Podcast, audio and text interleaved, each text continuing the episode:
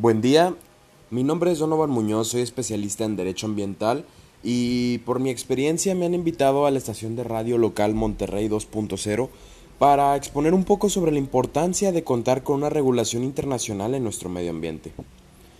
Y bueno, una de las grandes incógnitas o preguntas que, he llegado a recibir como especialista en Derecho Ambiental es ¿por qué es importante contar con una regulación ambiental? Pues les comento.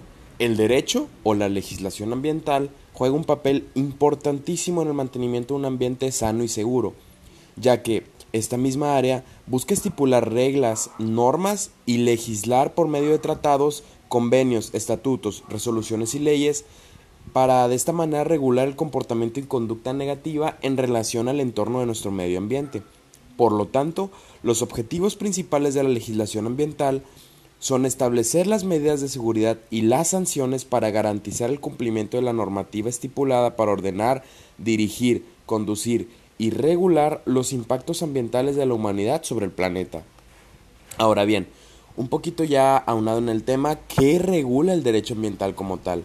Pues bien, el derecho ambiental regula los comportamientos humanos que pueden alterar, alterar directa o indirectamente el medio ambiente y tiene como objetivo prevenir y remediar las perturbaciones que alteran el equilibrio del mismo.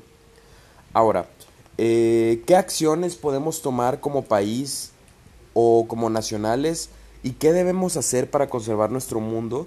¿Y qué soluciones se propondrían como especialista para continuar con las regulaciones ambientales? Si bien eh, las recomendaciones son siempre las mismas, cuidar el agua, reducir el consumo de energía, las tres R's que son importantísimas, tanto reciclar, reusar reutilizar, eh, tener un consumo responsable, comenzar a crear un poco más de áreas verdes, plantar, separar la basura, apagar las luces si no las estamos usando, tan sencillo como llevar nuestras bolsas al supermercado, son un poco de soluciones que mucha gente y muchas personas pueden ayudar.